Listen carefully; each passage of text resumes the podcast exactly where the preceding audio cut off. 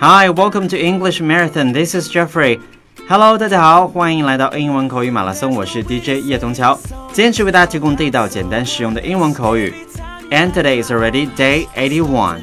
OK, it's Friday again. 那那今天要和大家分享的短语呢是发挥你的想象力。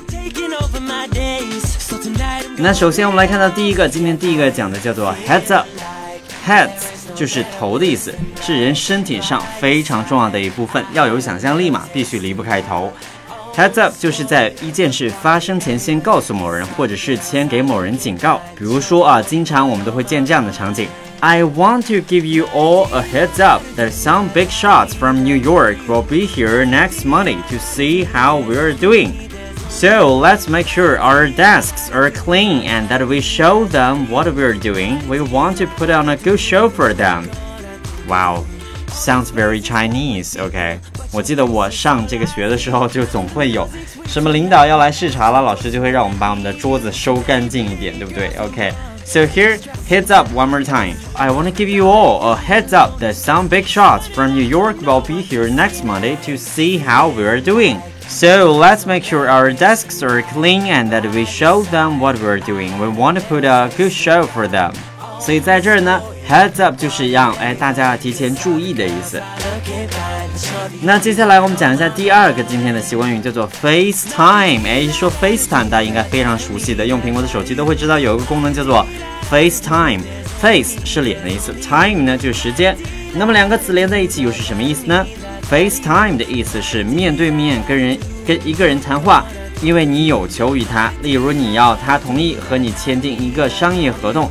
或者是要他给你一份工作，或者哎，任何他能帮助你的事情。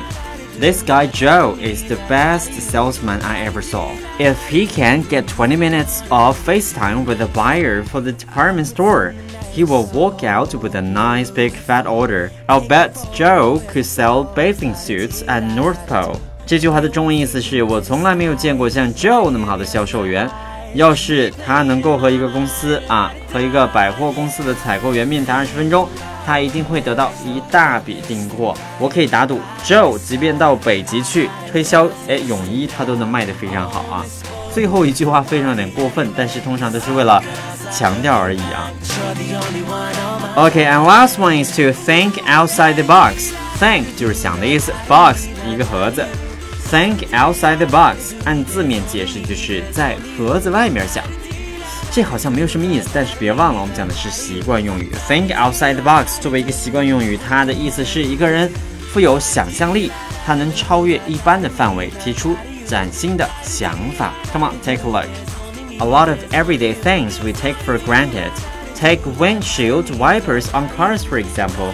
The earliest autos didn't have wipers cleaning rain off so drivers could see, but somebody happened to think outside the box, and now all cars have them. 这句话的意思是说，我们对许多日常常用的东西都已经习以为常了。汽车上挡风玻璃、刮水器就是一个例子。 最早的汽车上是没有能够哎刮掉雨水的这个雨刮器的。但是某一个人发挥了创新的精神，所以呢，现在所有的汽车上都有了雨刮器。Okay, so that's all for today. Thank you for listening. Hope you can use your imagination to think outside the box. This is Jeffrey from English Marathon, and I will see you tomorrow. See you. Bye bye.